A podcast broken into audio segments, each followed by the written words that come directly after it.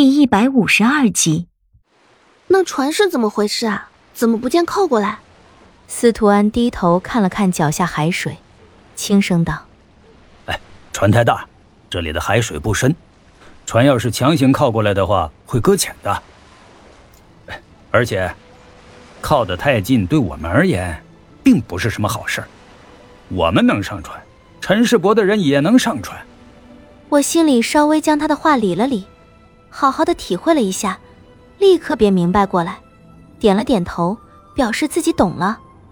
司徒安将手里的瓜子收了起来，转过身看向身后的沧海之城，叹了口气，轻轻道：“哎呀，该叫他们搞快点儿。”说着，从怀里掏出一个黑色的小圆球，呼的一下朝天空扔去。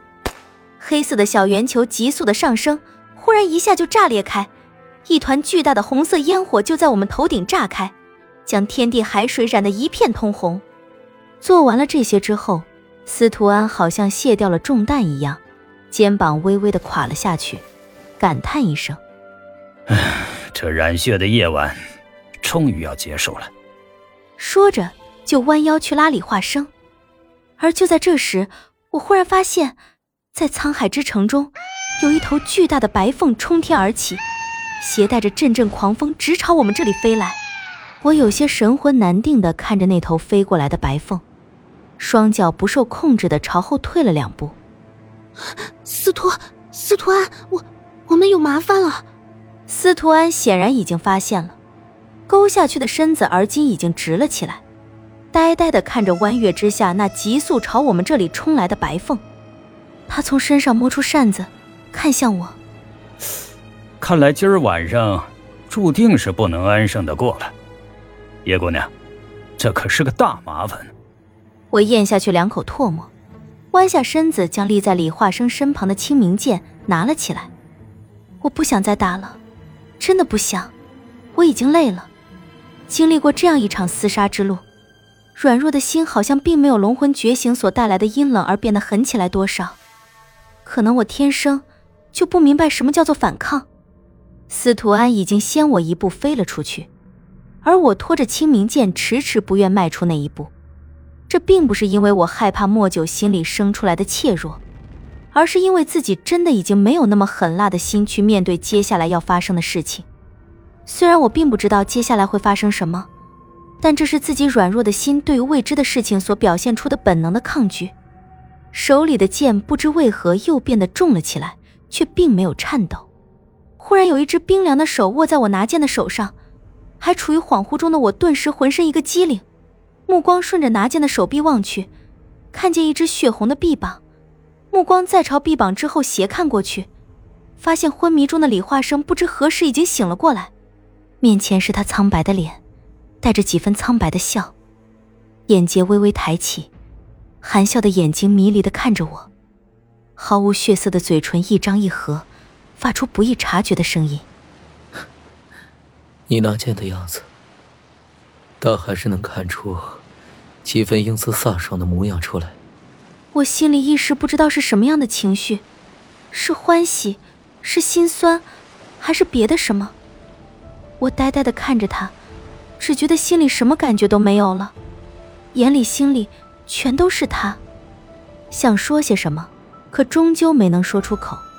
眼泪又不争气的流了出来，他把我手中的剑抢了过去，用剑撑着身体站起来。你打昏我的事，等下再同你好好算一算。哎，你要做什么？不许你再做不要命的事！你知不知道我带你跑到这里有多么不容易？他用剑撑着地，看了我一眼，冷冷的：“薛了，不知道。”你老了个大爷！连我自己都不知道自己是哪里来的勇气，竟然当着他的面吼出了这几个字。吼完之后，我有些难以置信的捂住了自己的嘴巴。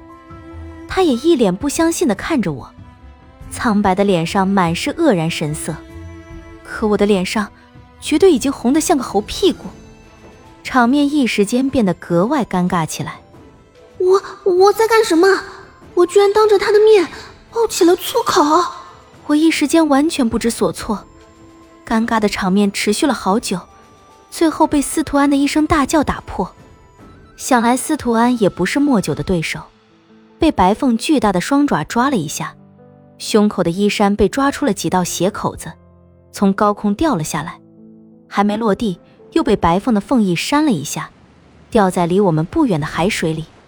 咚的一声，我和李化生几乎同时从那尴尬到了极致的场面中惊醒过来，看到司徒安捂着胸口爬上浮桥，第一句就是。真是打不死的狼啊！呃，没打扰到你们吧？李化生没理他，拖着剑就要走，被我拉住。司徒安一个翻身，带起一连串的水花，挡在李化生面前。哎哎喂喂，你们今天晚上已经够疯了啊！别再添乱了，行不行？我立即摆出一副乞求的面孔，看着李化生。他一双浑浊的目光看了看我，又看了看司徒安。轻轻说了一句：“楚夜还没出来。”我心里忽然一凉，那双乞求的眼神顷刻之间就崩塌了。司徒安还要说什么？忽然，一头巨大的白凤从我们头顶呼啸而过，掀起一阵狂风，连轻微的海浪一时间也变成了巨浪。那白凤好像并非是冲着我们来的，从我们头顶呼啸而过，却并没有对我们发动攻击。而是绕过我们，径直朝飘在海面上的红楼宝船飞去。一看到这场面，司徒安顿时就跳了起来。